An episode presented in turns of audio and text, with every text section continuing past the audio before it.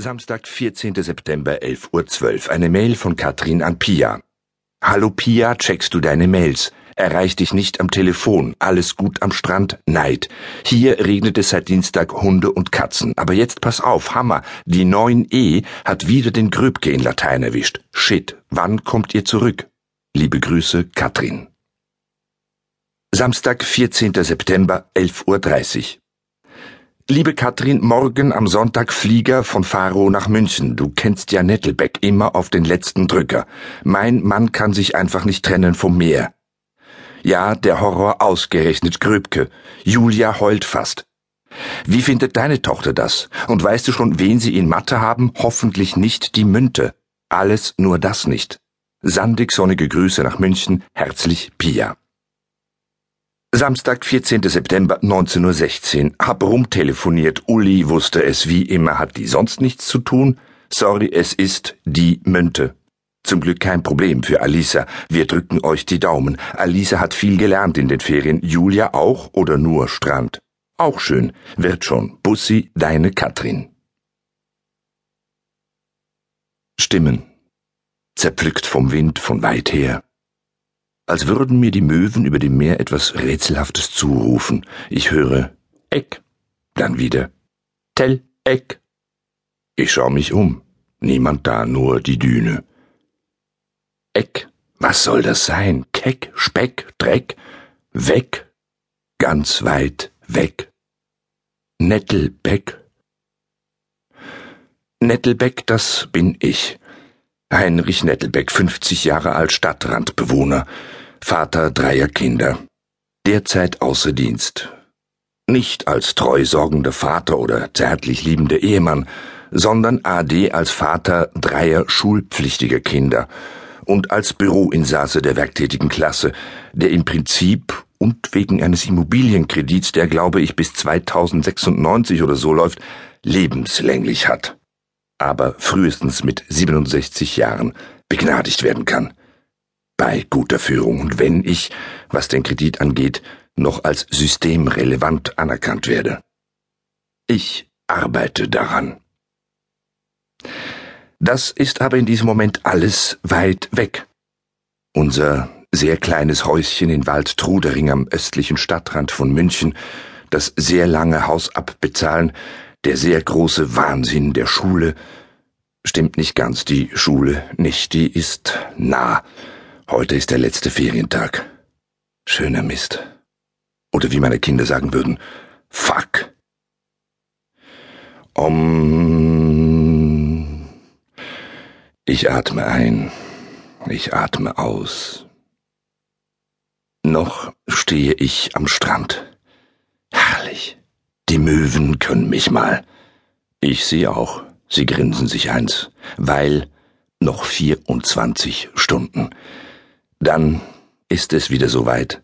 Morgen ist der erste Schultag nach den Sommerferien, auch der erste Arbeitstag nach den Sommerferien. Dann kommen auf uns zu erste Latein 5 nach den Sommerferien, erster Ehekrach nach den Sommerferien, erste Familienkrise nach den Sommerferien.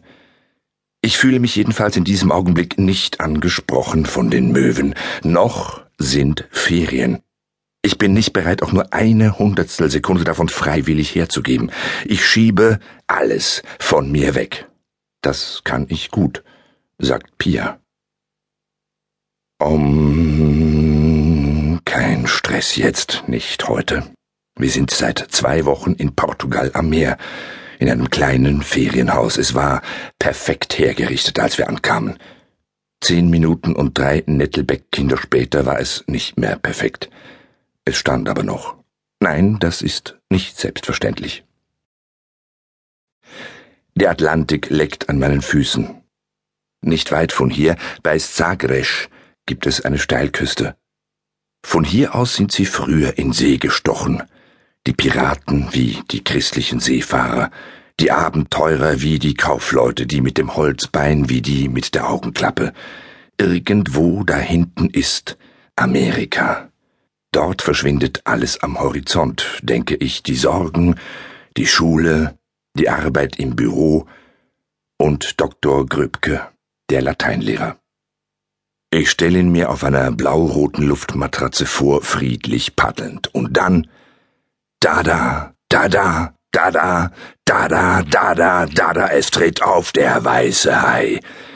Zwei Sekunden später geht es auch der blau-roten Luftmatratze gar nicht gut. Nur so eine kleine Strandfantasie. Gestern kam die Mail aus Deutschland von einer Freundin Katrin an Pia. Julia, unsere Älteste, hat ihn offenbar schon wieder in Latein den Gröbke. Auch in der neunten Klasse, in die sie jetzt kommt. Es ist die 9e.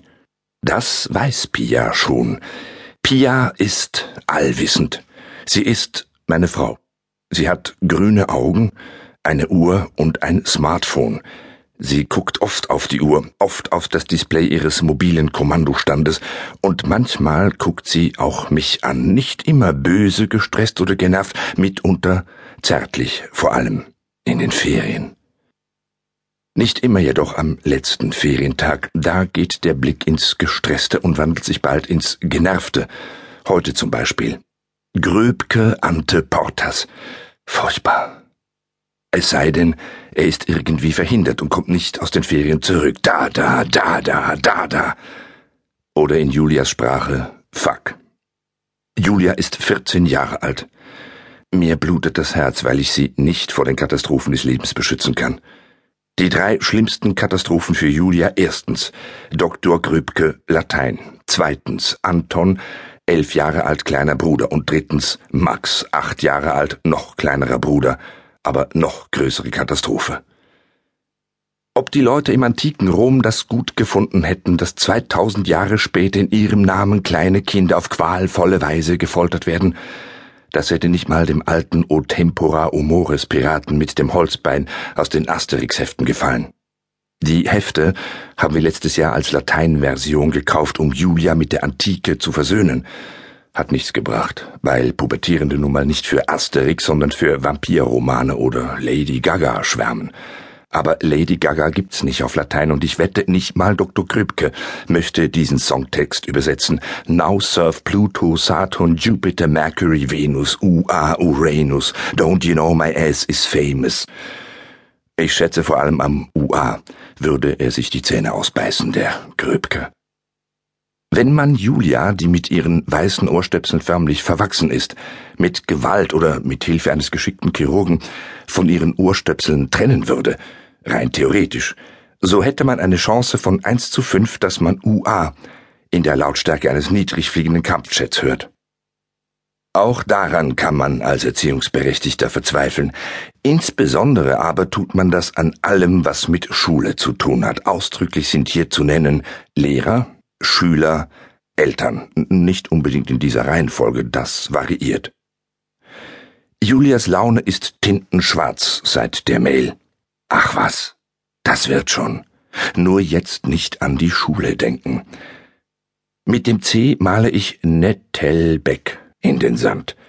Zwei Wellen später ist nur noch Eck zu lesen. Und komisch zu hören auch. Eck. Da ist es wieder. Ich kann nicht gemeint sein. Ich habe Ferien.